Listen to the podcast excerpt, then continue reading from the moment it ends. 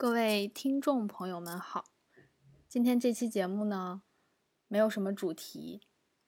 也是因为我们买昨天突然发现我们竟然开始做播客有一周年了，所以想在一周年的这个时候呢，做一些简单的回顾和盘点。你的开场好专业啊，像那个广播员。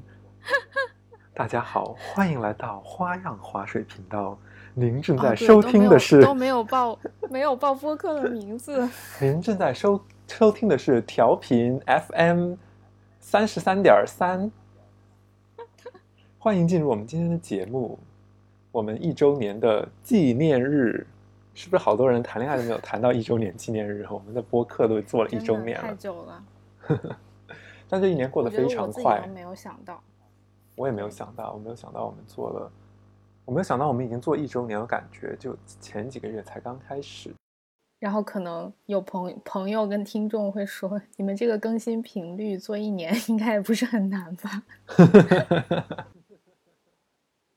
其实挺难的，这一年这一年我们都过得挺挺不容易的，还我们还保持这个更新频率，但也很挺开心的，很难得了。嗯，挺开心的。唯一唯一我。不是很高兴的一点，就是我们第一期节目在某马拉雅平台上被 因为技术原因消失了。对对对，这一点让我想说，如果我们这个频道要继续的话，我会选择一个新的地方重新开始。是的，就是大家如果想再重听我们那期呃爆款节目的话，其实现在在某。音乐类的平台里面还还有留存，其实可以再去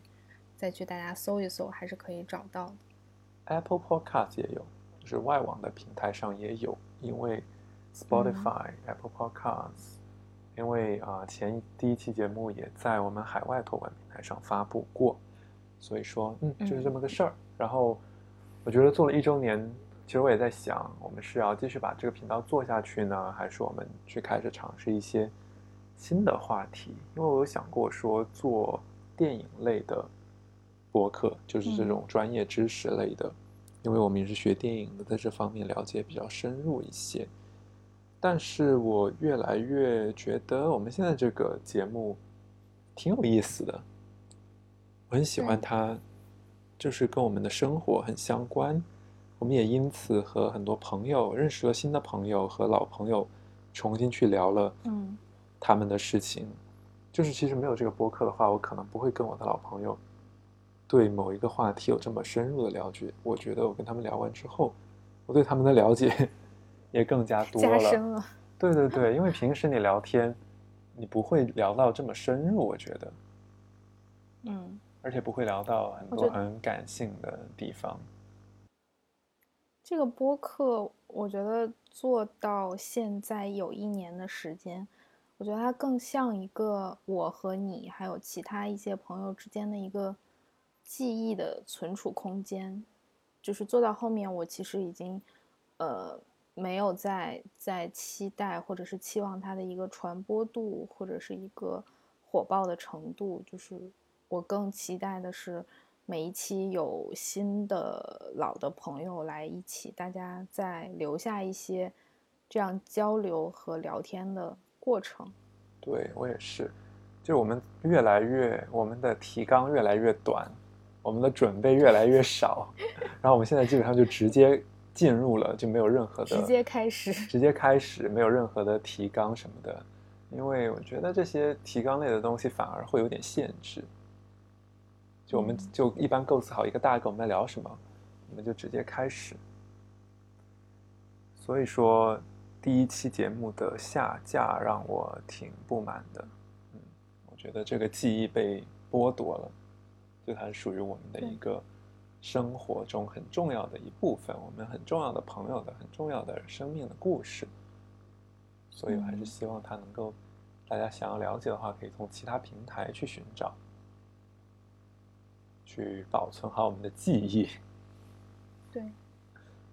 后续如果有机会的话，我们可能会再进行一些微调，然后再重新上传来试一试。对，我觉得可以这样。嗯，嗯，然后另外的话，做这节目一年来，你有什么感想？我觉得这一年其实我工作上还是挺忙碌的。咱们十二个月的时间，算上这一期节目，其实录制了十一期，里面有将近两期其实都是你自己录制完成的，就是你你找了你这边的朋友，然后去去录的。我感觉我中间缺失了一部分，然后我在的几期，呃。其实都是，大部分都是我自己很想聊的话题。我觉得我把我自己想说的话，基本也都说出来了。我觉得这一年录制下来，我整个人的一些观点上的输出，或者是一些独立思考的能力有在有在提高。我觉得这个是我自己很很开心的一点，就是我原本没有在想，我可能是现在快到。三十的年纪了，还会保持比较这样旺盛的表达欲，就是原本我可能在做节目之前，对于很多事情、很多很多选题或者内容，已经丧失了一些一些表达或者是一些观点输出的能力，或者说感到一种疲惫了。我有的时候会觉得有一些话题被讨论的，已经有点有点觉得好像疲了，没有什么讨论的意义了。但是我们。在节目里面重新去聊的时候，还是会有不同的不同的想法，不同的就是观点。我觉得这一点是很有意思的。而且我觉得我从心态上完成了一个变化，就是从最开始我会比较在意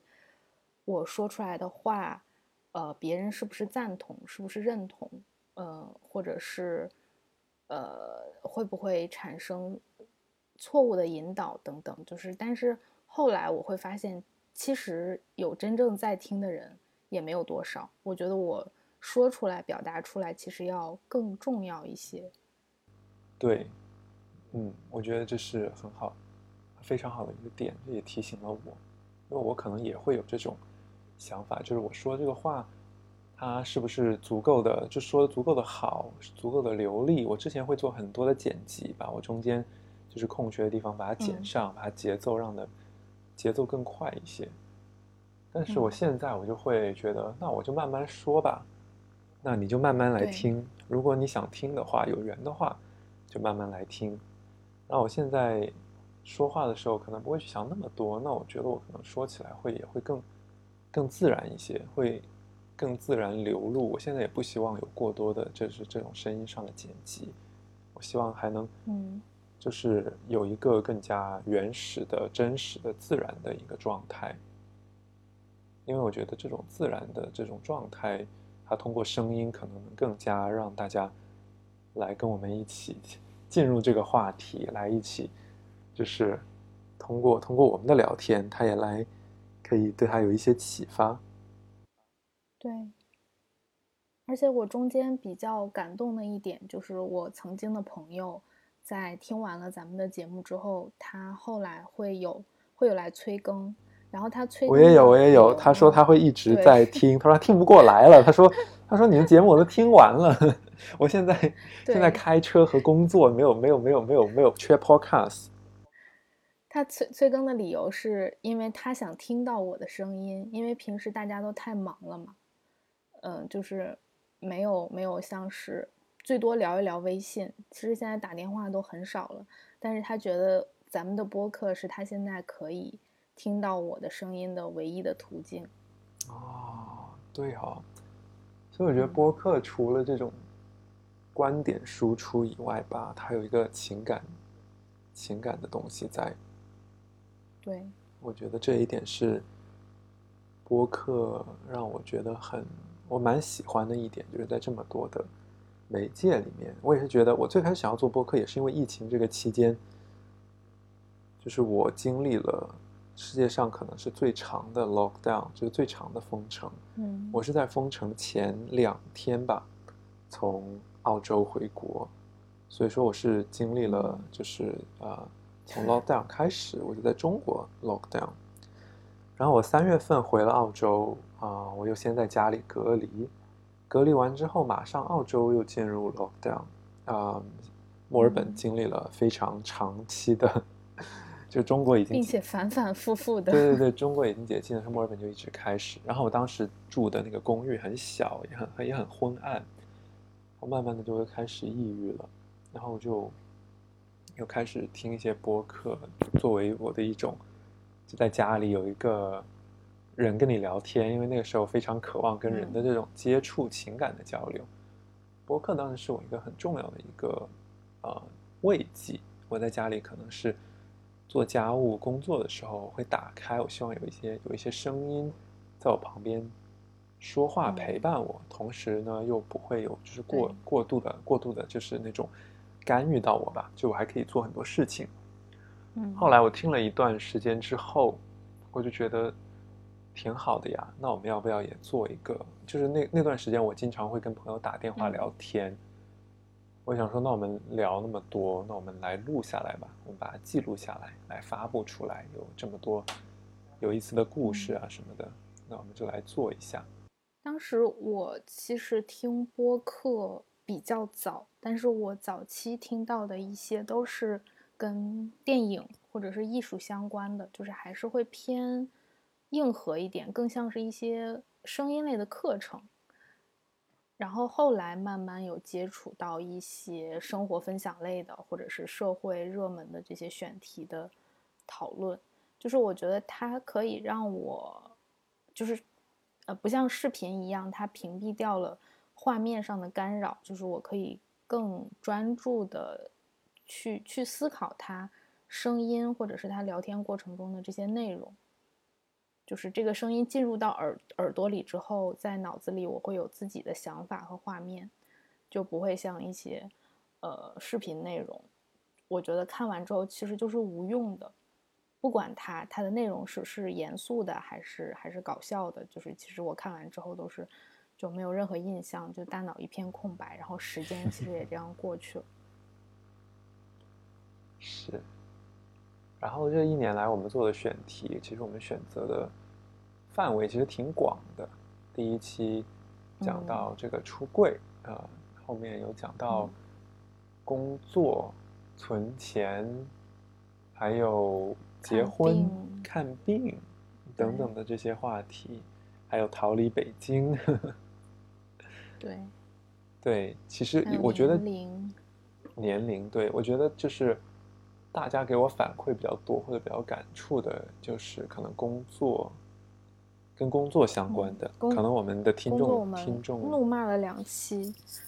对，我觉得可能听众朋友就是可能二三十岁、二十岁上下的，可能相对来说比较多一些，二十到三十。嗯。然后城市白领女性，嗯，或者是学生偏多，对，女性偏多。大家可能对工作、婚育、年龄这这方面会比较有有那个有认有认同感吧，也能比较能引起共鸣。嗯嗯，对。其实平时在在烦恼，每天在想的来来回回就是这些事情。嗯，你自己的工作问题、呃情感问题、健康问题，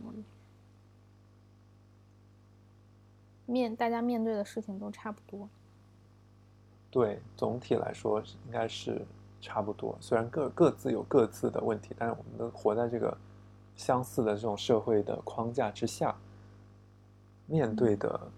真是非常类似。然后我觉得这一年呢，这一年我们先来聊聊我们这一年有什么成长吧。那我我就是工作上面经历了很多挑战吧，有挑战，也有突破。就也很难，然后啊，播客这边的话也是在尽量坚持、坚持、坚持做下来，所以我觉得这一年的收获还是挺大的。生活上呢？生活上，生活上比较难讲。我觉得生活上的话，就是还是兼顾，还是兼顾了的吧，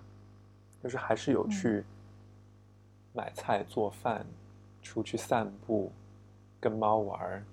整理家务，给家里买东西，跟跟家里联系什么的，就就尽量没有放下，尽量没有放下。可能有时候工作累了，我就把买菜做饭当成一种休息。今年应该说是生活上，我觉得过得除了就是因为隔离这个原因以外，嗯，其他的方面我都尽量觉得做到自己想想想要的。就是我基本上没有怎么点外卖，可能我今年一年点外卖的次数应该不超过十次。主要是自己做饭、买菜，然后吃，这样吃的比较健康，然后也比较省钱。嗯，我觉得我这一年其实算是积累的一年吧，就是从去年十月份开始，其实是算是从去年夏天开始吧，然后工作上可能也是。呃，不断一个比一个更大的这样的挑战，一个个接着来，嗯，可能一直到八月底，到现在有有了这样的一个休息的时间，嗯，我觉得都是，就是没有没有再去做一些重复的事情，或者是做一些无聊的事情，就是每次都会有全新的一些挑战，我觉得这个还是。我觉得在工作中算是挺好的一面，就是至少我现在工作第三年了，还没有觉得嗯这个工作我可以一眼望到头，就是不可能的、不存在的，就是 每每年都会有一些新的东西，不断的新的挑战，有些新的刺激。那这种刺激太多，这种刺激太多的话，会不会也很很累呢？对，是累。这一年多的时间，应该是，呃，最累的一段时间吧。就是包括八月份的时候，可能就是我累到加班到呃，直接去医院，或者是突发一些疾病的情况也都有。我觉得跟我也有平时没有注意健康，然后再加上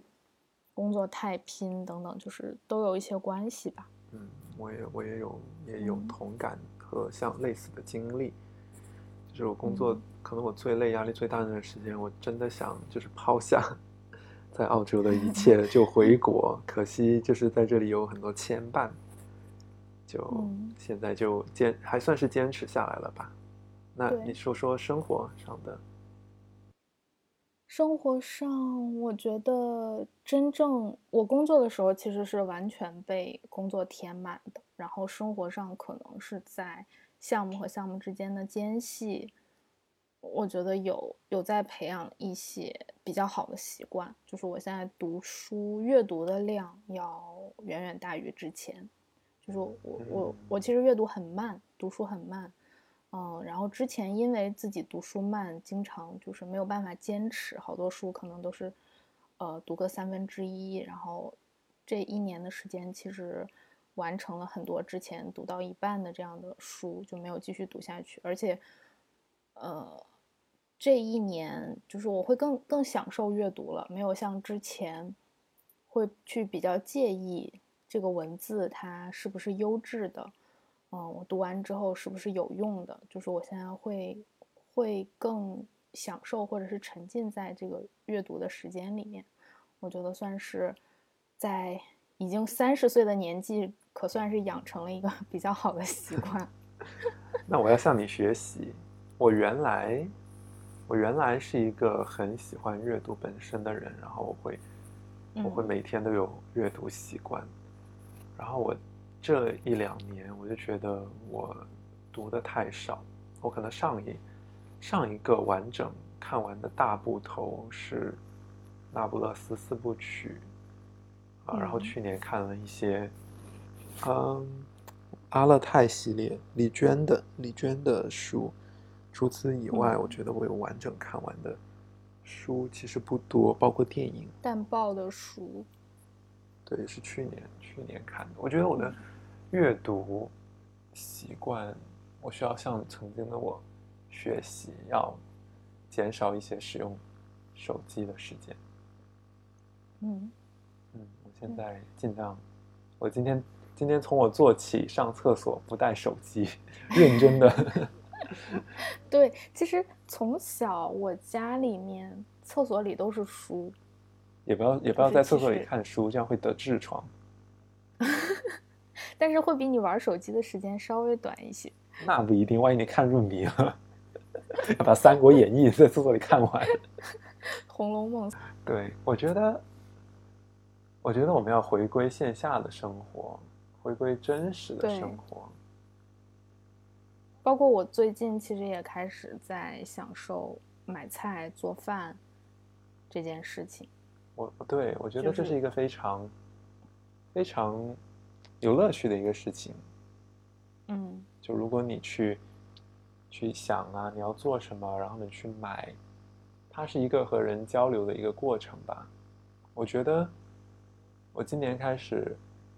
每天就可能会，因为我一直在家办公了两年，我和人的接触非常的少。我现在会有有意识的说，我每天要，我每天至少要出门一趟，我要去晒一下太阳，去草地坐一坐，就是让我的身体。和自然有一个很很具体的一个接触，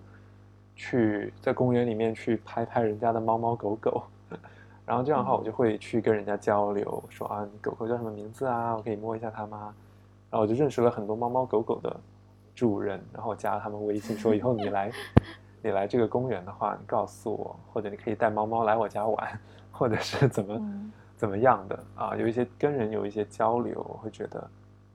这嗯，我会觉得很好，很好吧。包括去买菜，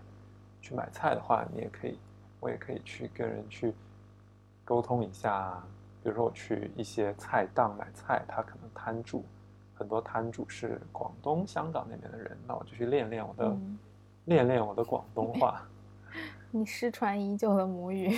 或者是碰到讲四川话的，去练练四川话。啊，我觉得重新建立起附近这些跟人的交流、跟自然的交流、跟建筑等等，我会觉得这对我来说有有很大的一个治愈的作用。对。而且我觉得我最近变化比较明显的一点就是，我会重新的呃拾起了或者是捡起了一些对自己呃老家或者是家乡的一种认同和归属。就是我其实嗯，就是考上大学之后出来之后，我其实对自己的家乡或者是老家以前都是处于这种。比较中立甚至偏负面的状态，就是我会觉得它可能是一些偏落后啊，或者是经济比较欠发达等等这样的地区，然后也比较避免去去去回想，比如说之前一些不太好的习俗或者是习惯等等。但是我觉得最近我会学会，呃，主动在北京，比如说或者是在外地。重新保持一些在老家的，比如说饮食习惯呀，或者是其他的其他的一些方面，我现在反而会觉得有给到我一种力量感。什么饮食习惯呢？有什么具体？就比如说像嗯，更偏东北的一些，就是我以前会不吃蘸酱菜，但是它它其实那是我从小到大，就是我父母或者是更之前的父辈，就是他们坚持很久的一种。呃，蔬菜的一种摄入的来源，然后我会发现我出来，嗯，对我出来之后，嗯，长期就是吃工业食品了这个习。惯之后，对我会发现我真的没有蔬菜的摄入来源，就是你你是一个人的地方，其实你身体的各项机能的运转跟当地的饮食或者是一些生活习惯是息息相关的。但是你如果其实切断了其中的任何一条，你会发现你整个身体的平衡会被打破。嗯，会。然后我会重，对我会重新嗯开始回到了以前的一些生活习惯或者是饮食习惯，包括在老家其实都是那种早早睡早起，然后会因为我家嗯其实日晒很很很强嘛，然后从小其实也都是。顶着大太阳，然后会发现，工作呃上学或者是工作之后了，嗯，也不也不会经常去晒太阳，然后也不会再吃这种新鲜的呃蔬菜等等，就是才发现我身体或者是呃心态或者是精神一步步变弱，都是有一些相关性在里面。对我这个感触也非常的明显，因为我也是相当于说离家很远，在一个新的环境。就是现在，我觉得是我们离开了我们熟悉的故土，原原来我们觉得安全的东西，离开了之后呢，我们又没有跟我们新的环境产生一个很强的连接感。因为其实现在，我觉得现在这个时代，可能一个地方它已经不再有很深厚的，就是传统的日常大家习以为常去遵守的一套规则。很多东西都是刚刚被资本或者是被代码数据建立起来的一个嗯打卡式的一种生活方式。这种生活方式，它很难说给到我们一种精神上的力量吧，一种滋养。所以说我们就因为对。它没有根基在，就是都是一些漂浮在半空中的一些东西。对，所以我觉得这个时候我们想要重新去建立这样的一种连接，给一种有了给我们自己一个新的坐坐标吧，给找到嗯。自己的一个坐标之后，再去投入现在这种很碎片化的、很数字化的虚拟和真实交织的一种空间里，我们不至于让自己太过迷失，或者说。在这种数据的海洋里面，完全被牵着走，就完全被手机控制。我觉得我们现在是，我觉得我现在是被手机、电脑这些屏幕监控、操控的，对呃，无无微不至。可能包括连我在睡觉的时候，手机都是放在旁边，会觉得我失去了很多主体性，失去了很多。我的自主的这项的一些啊、想法、活动控制，所以说你嗯刚刚说到的早睡早起、吃菜，我也我也在开始说我想要去对，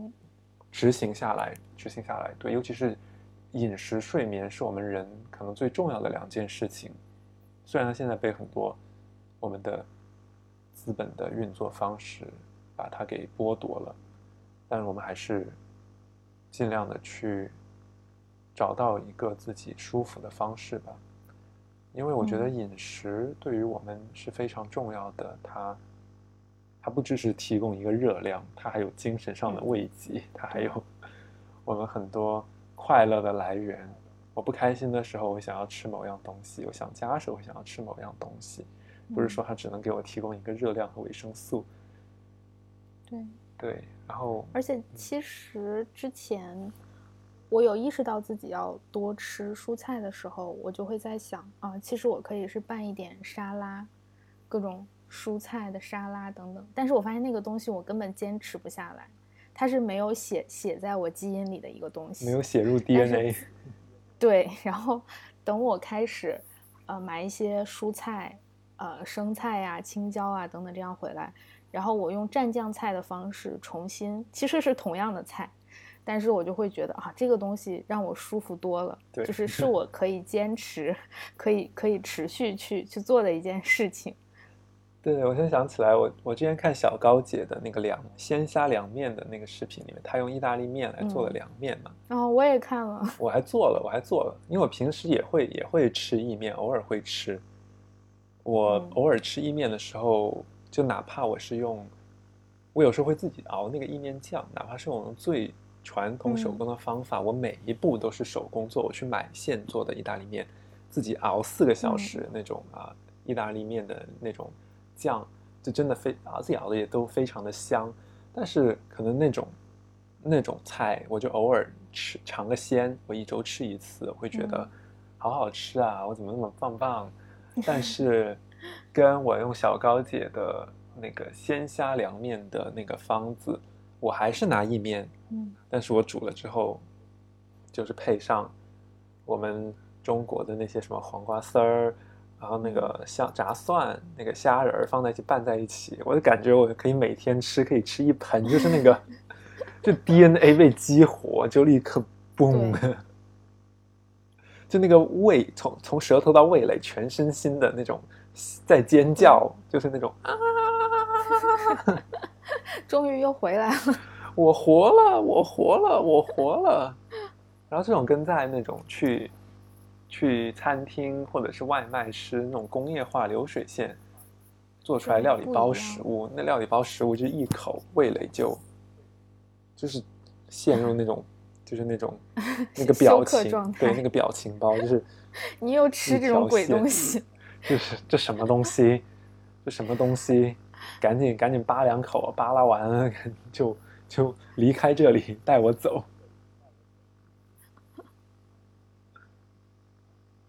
所以我觉得，就是大家平时，尤其是在这种离开家乡、在一二线城市的这种年轻人，就是你要多回去你你来的那个地方去寻找一些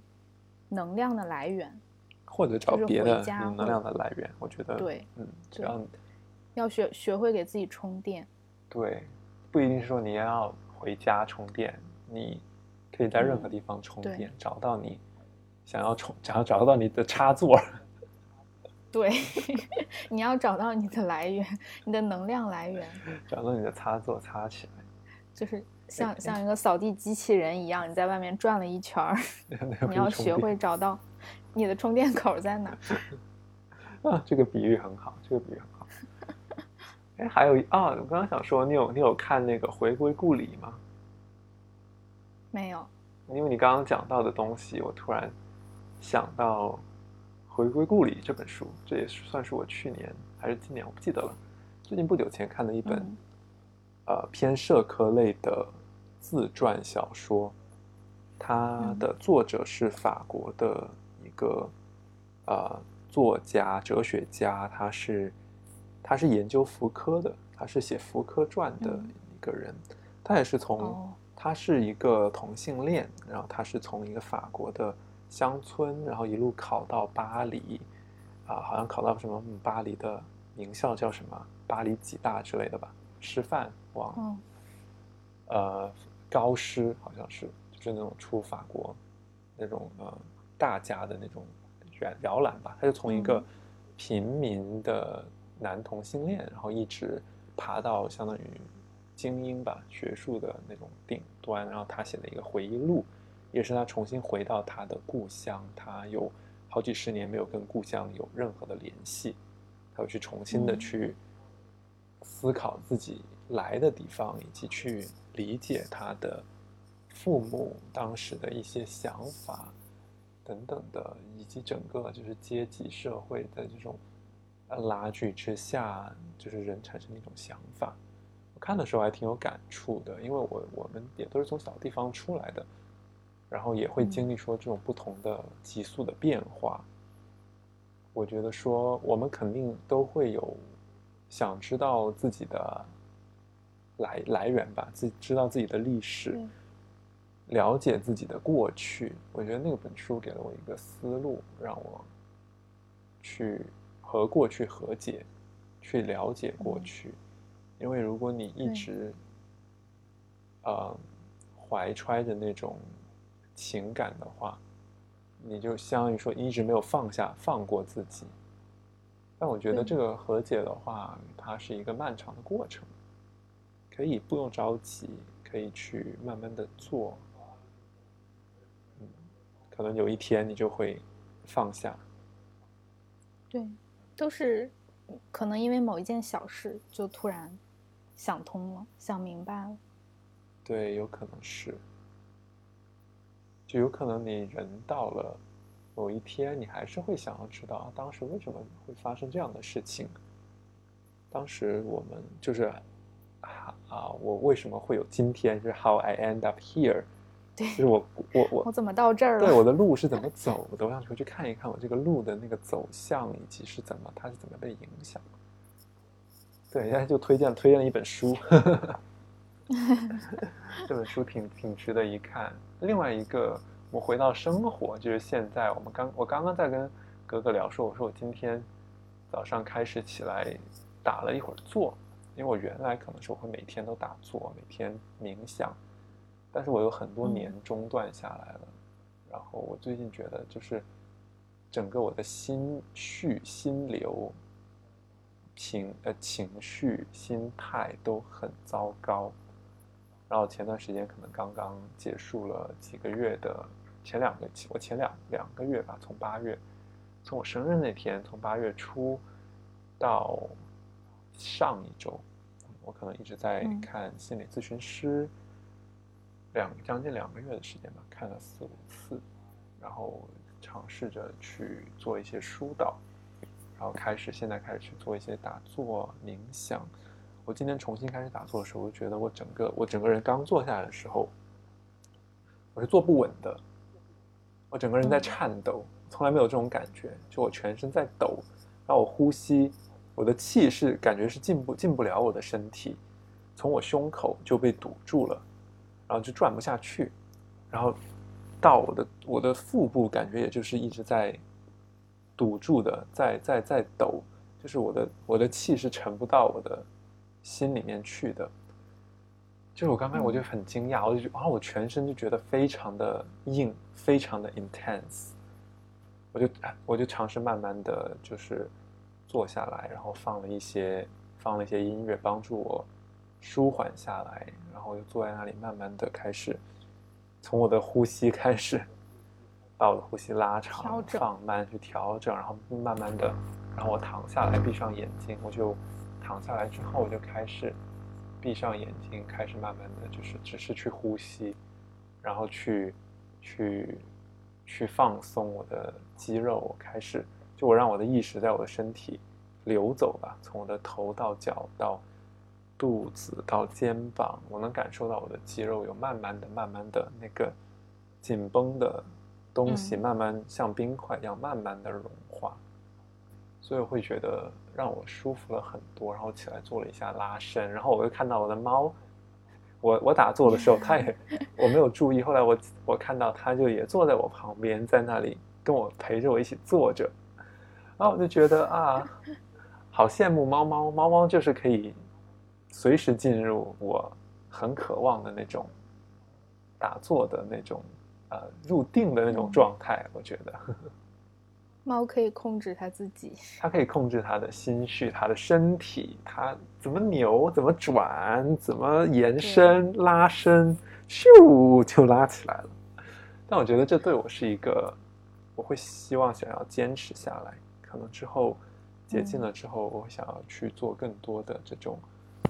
啊一些运动吧，把我自己的身体，让我的身体更加的清洁。和嗯强健，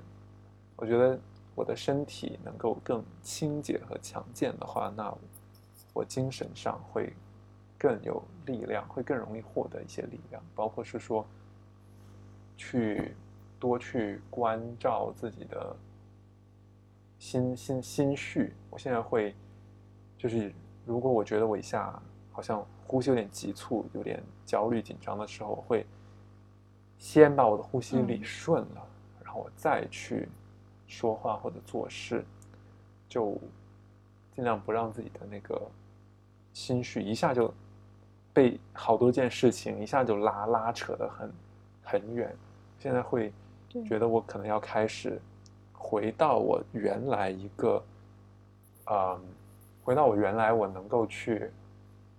的那种状态，就是我每天有意识的。会每天可能早上起床，或者是中午午休、晚上睡觉，我都会花可能几分钟、十分钟的这个时间来梳理、归纳，把自己的心心心流调回、调整回来。这样，在他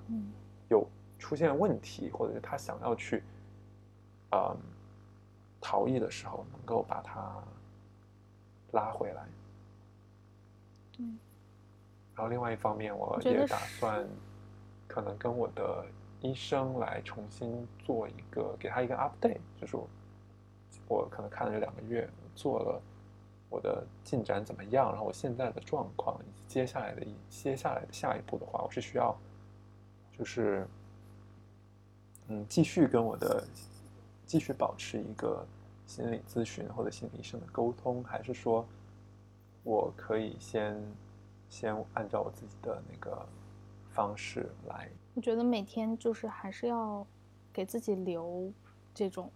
哪怕十几分钟、半小时的时间。就是完全是自己的空间，对，完全。我现在每天，对，会在睡觉之前做一些简单的记录，文字的记录，其实就是很非常非常简洁的，哪怕是早中晚各吃了什么，然后做了什么事情，今天的天气是什么，看了什么书，看了什么电影，就是简单的几个字。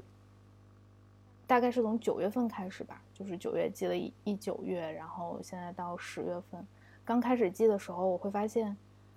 晚上坐在这儿的时候，我都已经不记得上午做过什么，甚至不记得早上吃了什么，就是对我觉得我们现在的生活的节奏就快到我们一天下去，我们就一片空白。对，而且在我现在再翻回去看九月记的东西，会突然。啊，就是就像也像没经历过一样啊！我原来那天吃了这个东西，那天做了这个事情，就是我觉得大家可以给自己留一些简单的记录，不管是文字的、声音的，嗯，我不太推荐照片形式的，就是现在因为手机拍照太方便，就是很多时候你可以拍，但是拍了你没有其他的记录，其实你又忘记了，它就是。它就是沉在你的你的手机相册里而已，就是可以找一个自己可以坚持的这种方式，每天给自己留一个，呃，哪怕几分钟的这样的一个回自己的一个回忆或者是思考的时间。对，我觉得我现在越发的体会到了记忆对于我们的重要。我原来我觉得那记忆是没有人可以剥夺的。现在我觉得，记忆你不你不去认真的记下，它就会消失。嗯，你没有去很认真的记下来，它就会真的会不见，就会不会流散，像流沙一样流散。我会觉得，而且我小的时候，嗯，就是看到姥姥姥爷或者是爸爸妈妈，他们经常会说：“哎呀，突然忘记什么事情。”我小的时候觉得非常不可思议。我说，我去年的事情、上个月的事情、上上个月的事情、昨天的事情，我都可以记得，我都可以说出来。但是真的长大了之后，会发现，哎，你十分钟，你上一上一个上一个回的哪一条消息你都不记得了？有没有回一个 消息都不记得？我甚至不记得有没有回。我在我在想，家里现在就是最终能够保存下来的一些家庭的记忆。还是一些老照片，一些笔记本，对一些物件，一些对一些实体的这样的东西，一些衣服，一些东西。对我们，我每次回我外婆家，我们还是会一起翻那个很旧很旧的相册，里面那些泛黄的照片、黑白照片，这是谁谁谁小时候，这是谁谁去干嘛了？那个看的那个照片，我们每就是大家都可以一看就说啊，这是谁？这是谁谁？那是时间、地点、人物、事情。这件衣服是谁织的？当时你还说了什么话？大家记忆就会坐在一起，就会很深刻。我觉得这个是这种食物的那种情感的力量，能够让我们，嗯，哪怕是十年你去翻一次，你会那个记忆就会浮现出来，然后我们再去讲的时候就被加深。说那时候你三岁，外婆说你三岁，你跟你妈去那里干嘛？拍照，哎呀，这个照拍照看好贵，他收了我们五块钱。是。现在反而电子存储的功能多了之后，存的东西多了，意义就减少了。对你所有所有发的，你发你发到社交媒体上的东西，它的热度只有二十四小时。嗯，像 Instagram Story 二十四小时后就就就就没有了，就很短，就一直在这种一直活在这种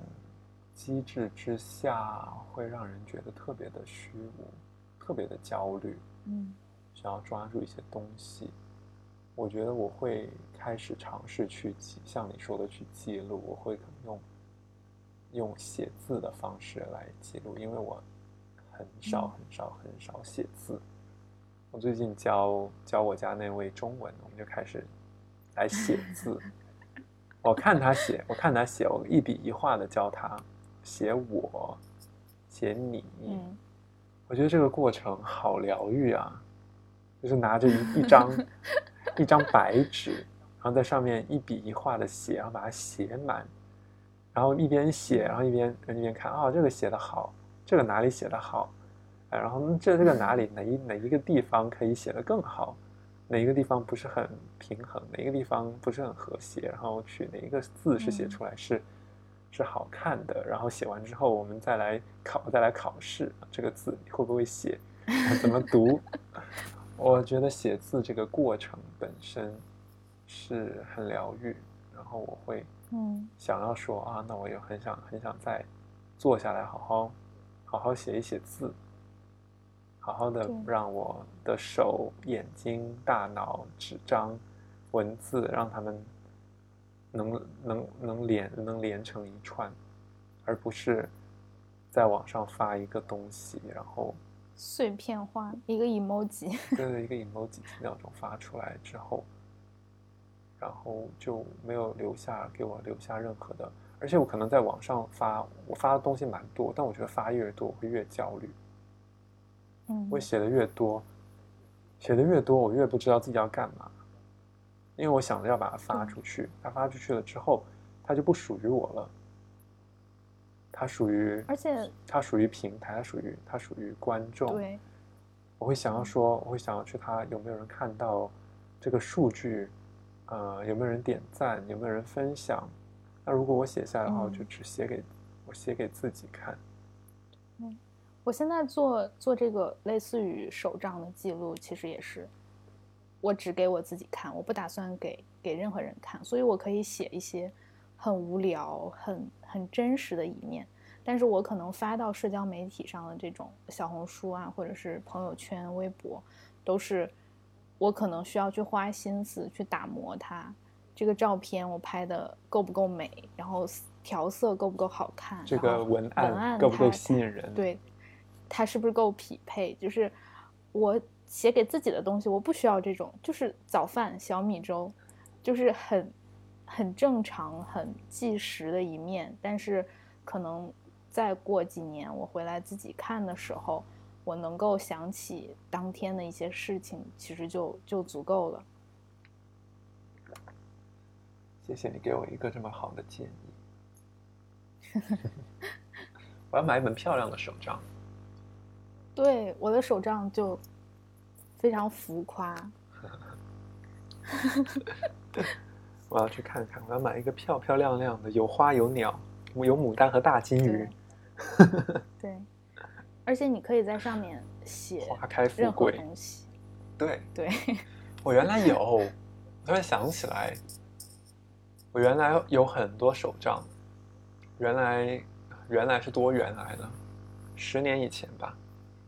十年以前我差不多也是，我高三的时候会写。我上大学的时候，我经常出去各个地方去去旅游，然后那个时候旅游攻略很多还是书籍，像《Lonely Planet》啊，那个古早的年代，大家会带着那个《孤独星球》，那时候还中文版还很少，很多是英文版的。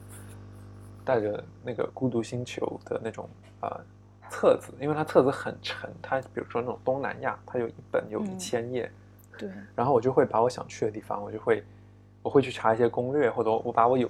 对我来说我觉得有用的地方，我会把它写下来。哦，包括我还会自己画图。我当时比如说我在我在成都待了，当时成都玩待了一个月，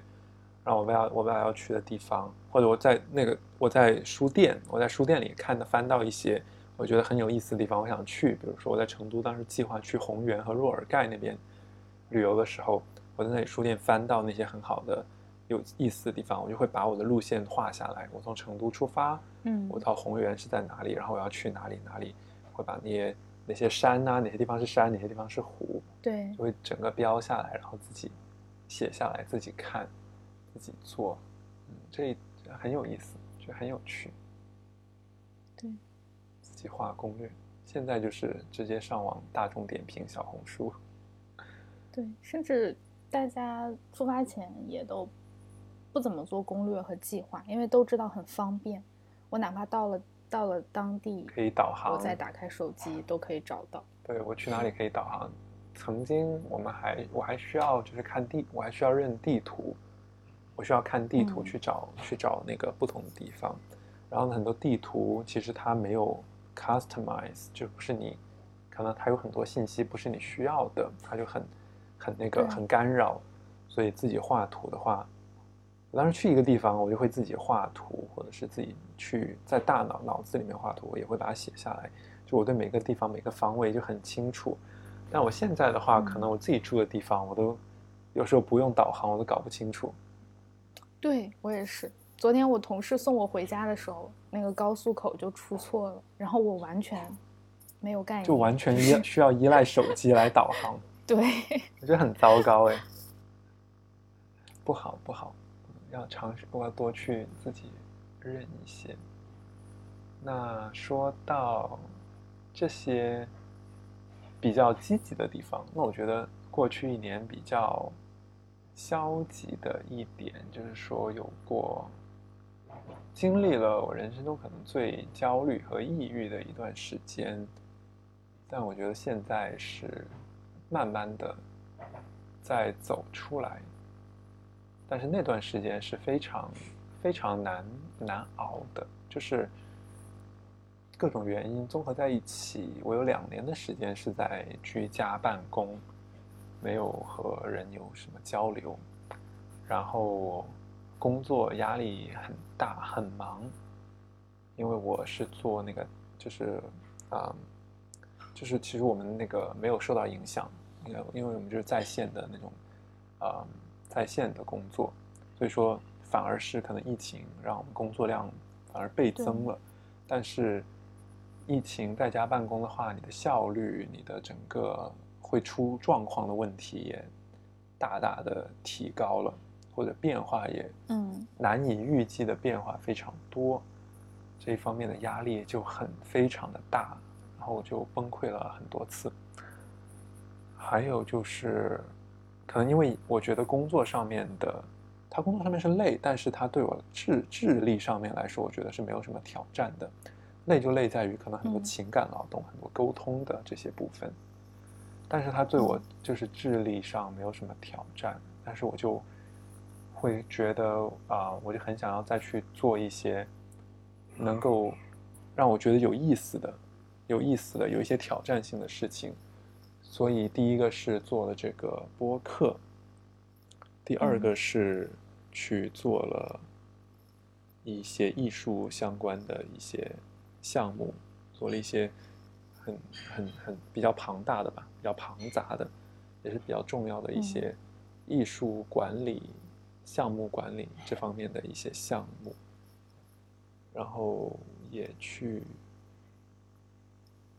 做了一些什么，我都想不起来了，还做了啥？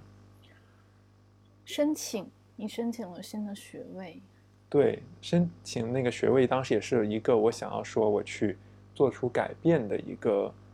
一个方式。我当时申请了一个嗯呃 social work，叫做社工社会工作的一个学位，因为当时我觉得，呃，就是很有很有很有意思，很有意思的一个专业，也是就是能帮助到很多人，很有意义的一个专业吧。因为当时我是想要做一个就是心理咨询师，然后这个社工呢，你读完之后，你可以进入这种心理健康的这种社工机构，然后你工作两年，然后你就可以成为一个啊、怎么说呢，就是相当于是一个啊、专业的注认证的心理咨询师，然后是可以有这种医保，可以可以就是你的呃客户来看你的话，他们是可以走医保，相当于就是说在这个被医保系统认可的。但这个我没有继续下来，就是当时我确实想要做的事情太多了，我没有这么多的精力，就是给自己放了太多的东西。后来我就把这个果断的停掉了，我就把主要的精力放在我刚刚说的那几件事情上面，一个是主要就是赚钱的那个工作，另外一个就是另外一个艺术、艺术、艺术、艺术相关的那个工作。其他还有好像还有一些其他尝试，但是可能现在现在再来想的话，可能我的精力也不允许我去把自己就是拉的太开，拉的拉的太多，这样我可能会也就是集中不了精力。另外一个就是我们的这个 podcast，所以其实来说，要平时要做的事情也。不少了。另外一个就是我对生活的要求也是比较高的，我不是我不可我不能为了工作而每天吃外卖，就是我绝对我绝对不行。我要每天我还是要买菜做饭，收拾家里。要是家里乱糟糟的，然后每天吃外卖，我可能会立刻立刻进精神病院。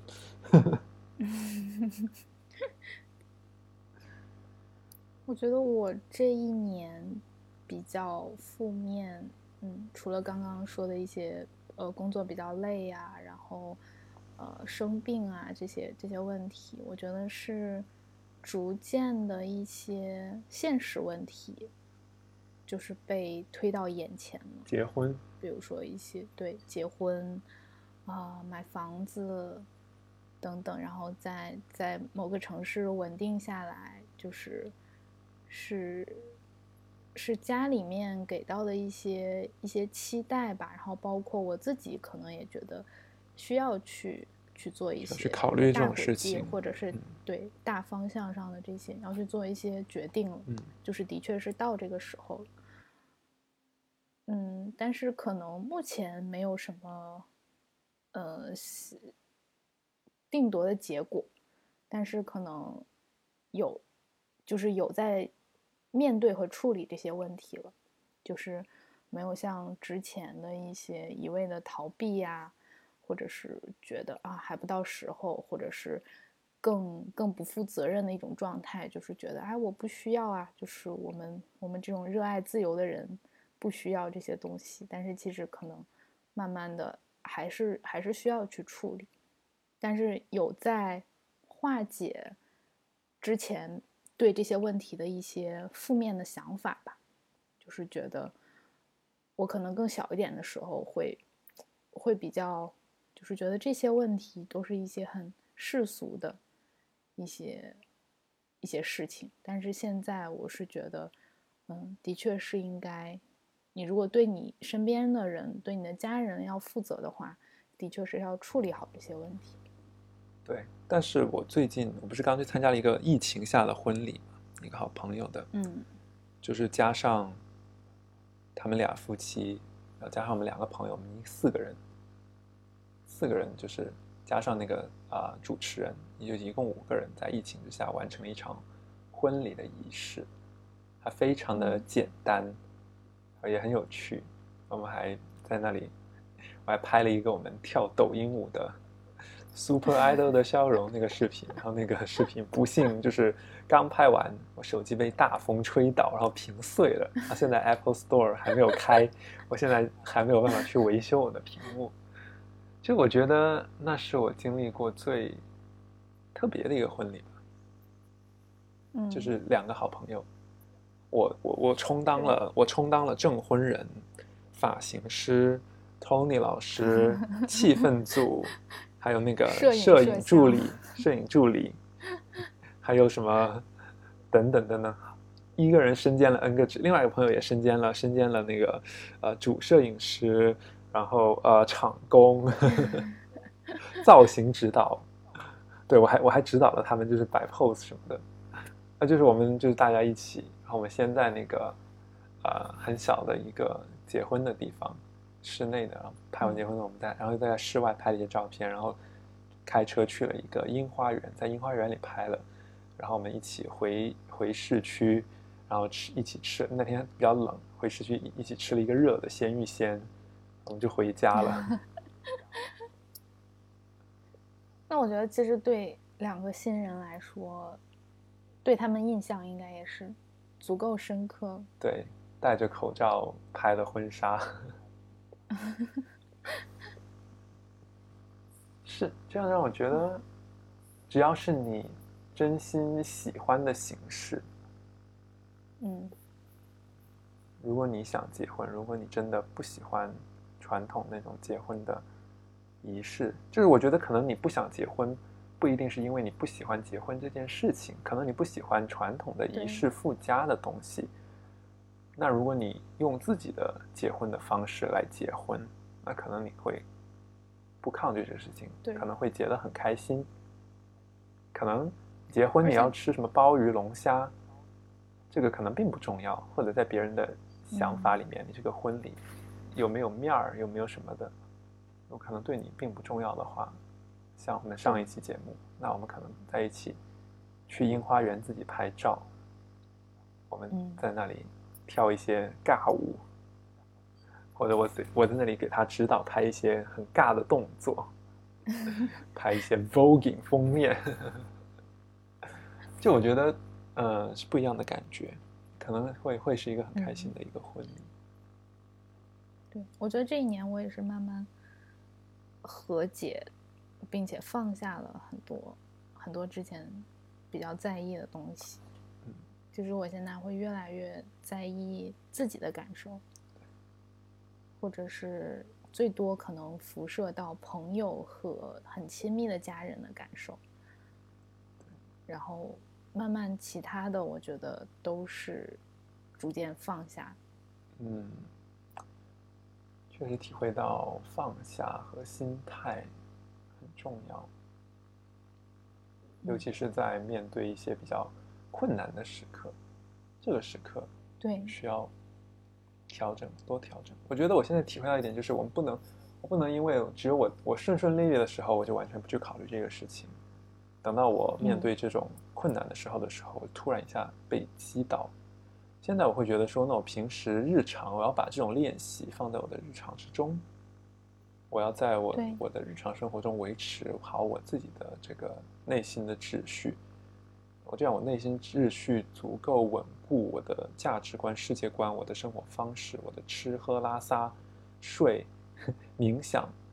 这些我都有了自己的不会出现问题。对我这些能够和谐稳定的运转之后。那我再去面对外界的这些刺激和压力的时候，会有非常强大的一个内核来，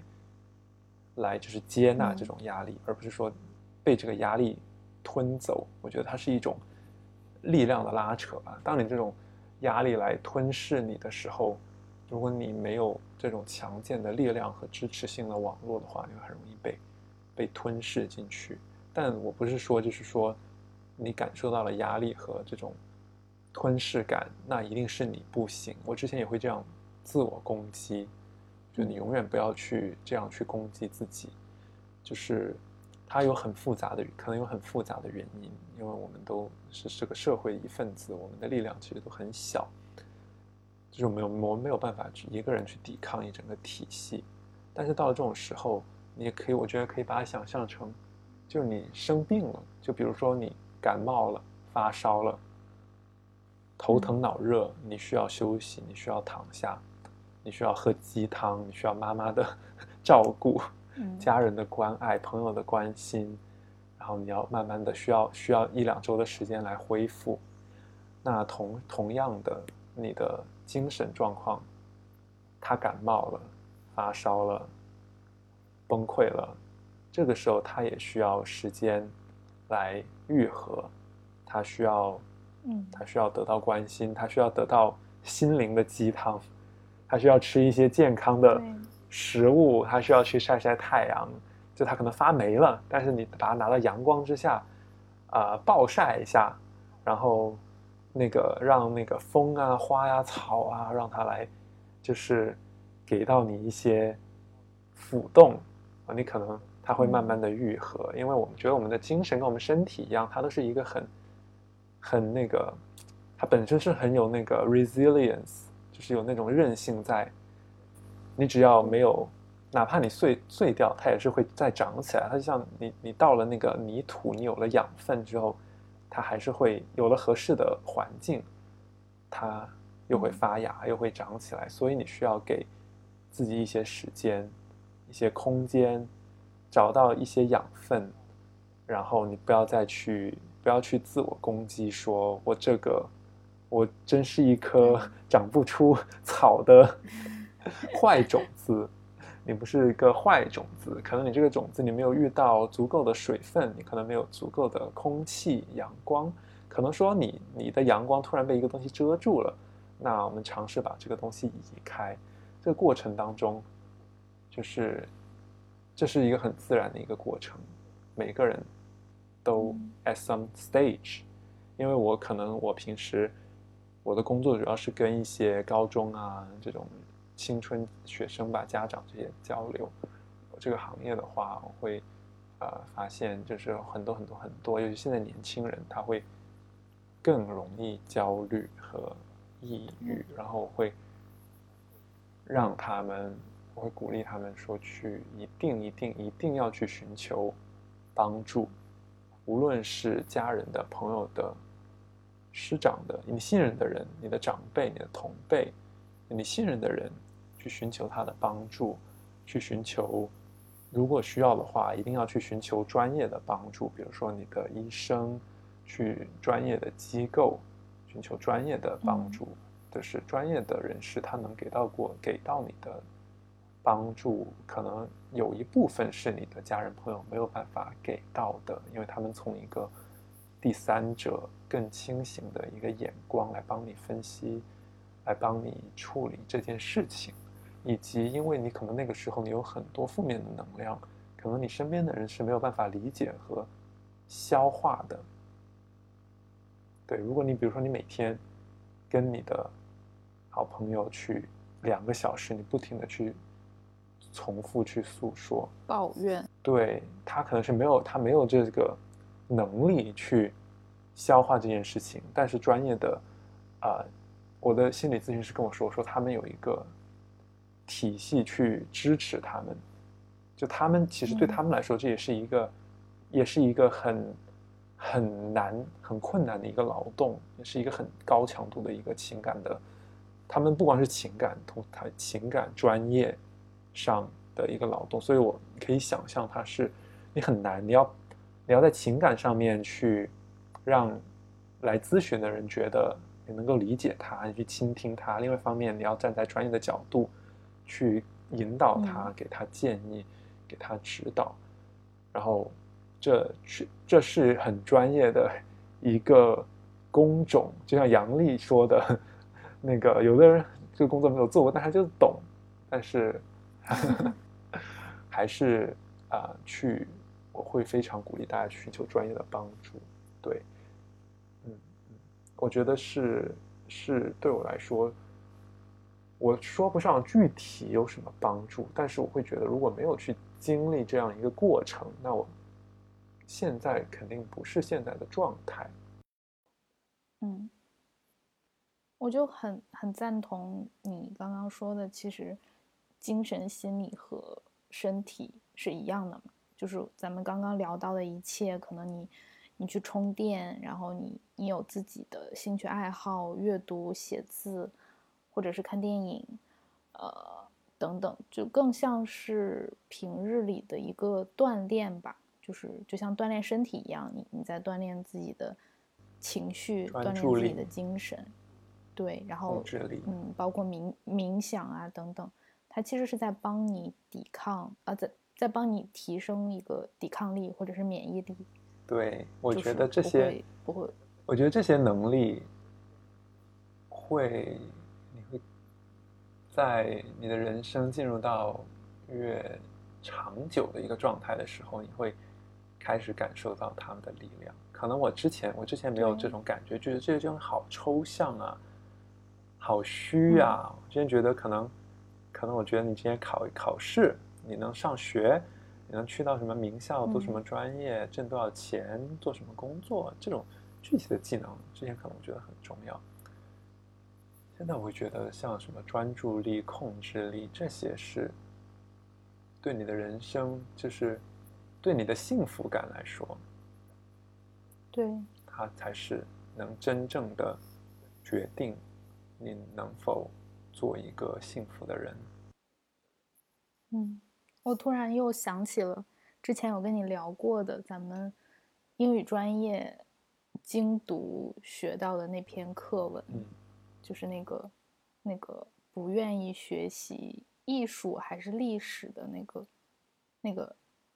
制药学的学生，就是去去跟他的教授说，我不要上这门课，就是说对我未来的工作和赚钱没有帮助。然后那个那个教授还企图挽留他，就是说你以后可以跟你的子女去。去讲述这些艺术和历史的故事，但是你没有办法跟你的家人去分享你赚钱的那些技能等等。但是当时那个学生就是还是还是不理解，就走掉了，就是还是很很毅然决然的退掉了这门课。就是我觉得那那一篇故事越长大会会有一些越深的感触吧。就是有太多人一辈子可能都没有没有想明白这件事情，就是他。没有明白这些可以滋养你精神的这些物质的来源，就是他他能给到你的这些力量。对，我觉得我非常理解那个学生的想法，因为可能我也会这么做。我当时可能也会这么做，当下的那个当下那一刻，我可能也会这么做，但是可能那人生很长。也不是所有的学习要需要在学校里面完成，可能到了他，可能到了今天，到了我们这个年龄的时候，他再回过头来看，嗯，我还是需要去看一些书，他可能自己会去。买，他会把当时没有看的书，他在三十岁的时候买来补课，再来看。嗯，我觉得就是任何时候都可以做出改变。我也是啊，我有好多年，我有四五年没有没有没有没有没有那个打坐了，没有怎么写字了。那我今天开始，今天早上开始打坐了半个小时，我慢慢找回了一些这样的感觉。对，嗯，开始写日记。那大家可以开始，最后给大家一个小建议，可以开始找一件事情，下个星期可以开始做起来，比如说。开始给自己做饭，或者看一本书，或者写日记，或者冥想，或者运动，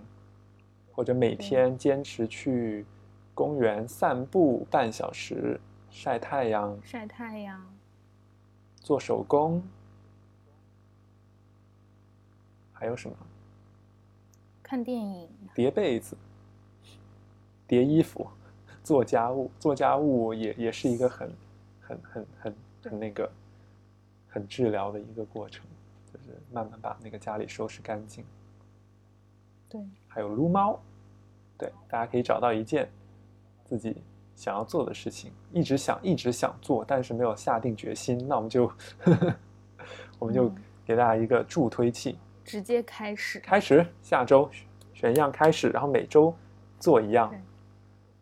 找到你最喜欢的事情，把它坚持下来。不需要是做给别人看的，对，就是不要，尽量不要就是在电脑、手机上面做，尽量脱离他们，做一个脱离，对吧？做一个脱敏，这些东西让我们的生活变得过于的、过于的便利，过于的快捷。我们要回到一点，回到一点，就是 old school 的。方式，对，那好的，我觉得今天聊的还蛮开心的，一个总结。然后接下来我们节目怎么发展呢？也跟大家可以给我们提提意见。我们是继续在把这个把这一个 podcast 的当代生活这个继续做下去呢，还是我们转去做那种专业性的专业性的内容，比如说电影？